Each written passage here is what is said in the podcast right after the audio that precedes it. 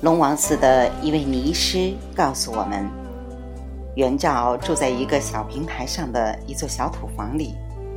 那个小平台是开出来给观音寺将来建大殿用的。我们跟着那位尼师爬上去了元照住处的山坡，他正盘腿坐在炕上，炕是一种土床，里面安着炉子，在整个中国北方都很常见。我进去的时候，他说：“你回来了，好，现在我们可以聊聊了。上一次我还不能确定，现在我知道你是为法而来的了。我很高兴，我做了再次拜访他的努力。他八十八岁了，但是在曾经跟我谈过话的人中，几乎没有谁像他这样机敏。”他出生在中国东北吉林省的一个中医世家，祖上六世行医。他的祖父是一个和尚，他的父亲也成了和尚。他十六岁就出家了，毕业于北京的佛学院。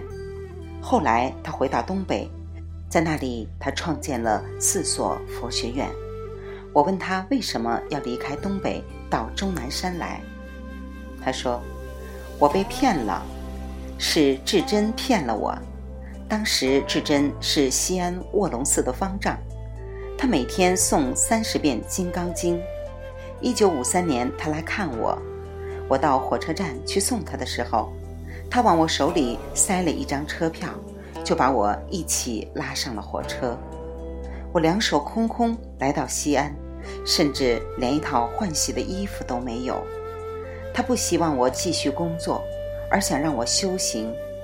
后来我接任了草堂寺的方丈。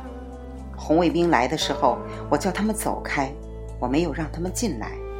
如果我让他们进来，他们会砸了鸠摩罗什塔。我做好了死的准备。那是很久以前的事儿了。再后来，我受不了寺庙里的生活，就搬到观音山来了。那是十年前了。我觉得它是一个死的好地方。去年我觉得观音山的前面不够安静，太多人去爬那座山，所以我就搬到后面来了。可是人们还是来看我。两个星期前，有几个大学生来跟我学《华严经》，跟我一起住了一个星期。我听说您修密宗。是呀。不过我们那一批人没剩多少了，现在几乎没有人修密宗了。最初我是在北京跟噶举派领袖十六世贡嘎活佛学的，他跟达赖喇嘛和班禅喇嘛的格鲁派不一样，密宗比较快捷。我很快就会死的，所以我学了密，现在我还在等死。就等着那把火了。我问：密宗修行跟净土宗修行相似吗？元照说：密宗修行更接近于禅，它是禅的极致，但是它不是给普通人修的，它就像开飞机，很危险。净土宗修行就像赶牛车，很安全。什么人都能修，但是他花的时间要长一些。这么多年来，元照曾经教了那么多弟子，我想他一定记住了自己的演讲，或者至少他诵的经文。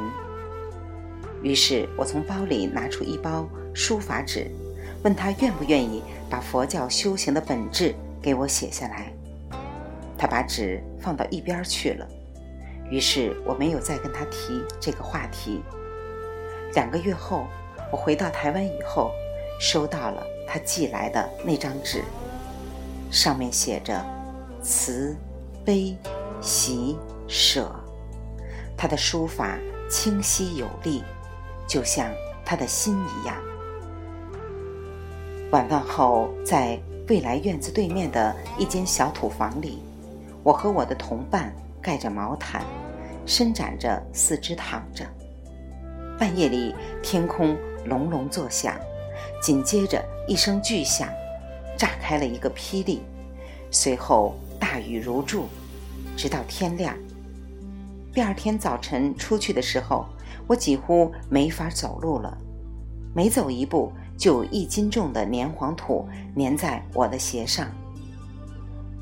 早上我们吃完玉米粥和炒土豆以后，袁照来到我们屋里，他想教给我们一个开悟的捷径，如果我们接近死亡的时候，就可以用它。他说，如果我们修这个法。而不想死，我们就会得上可怕的头疼病。不管怎样，都会死的。他咯咯的笑着。我们三个都爬到了炕上的毛毯底下。他教了我们一条咒语，一串佛文音节。据说，最初是由外太空的生命教给我们人类的。他还教了我们另一条咒语，说是解药。当死亡决定从我们身边经过的时候，或者我们从他们身边经过的时候，我们就可以用它。后来我们来到外面，空气中还有一些水汽，但是雨已经停了。我们决定，只要能走就走。元照说，走观音山上的路是不可能了。他建议我们走一条更容易走也更短一些的路。这条路沿着一条深谷的边缘，向西北而下，直到风河。路面上铺满了落叶，坡度也比较平缓。他告诉我们，县政府已经考虑好，要沿着这条深谷往上修一条路，以发展这一带的旅游业。但是这一计划暂时被搁置着。要等着经济好转才会实施。我们对这一想法深深叹息，挥手道别，然后沿路而下，一路上练习着我们的新咒语。一个小时后，我们出来了，到了魏子坪村。经过昨天一个晚上，风河已经变得狂野起来。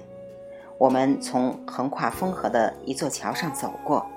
然后开始沿着路走，河谷到处是一片一片的竹林，透过雾气还可以看见野桃花。一个小时后，我们到了一个叫李元平的村庄，在那儿我们又过了一座桥，重新回到了河对岸。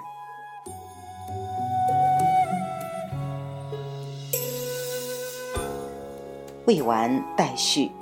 来自清音儿语子清分享，欢迎订阅收听。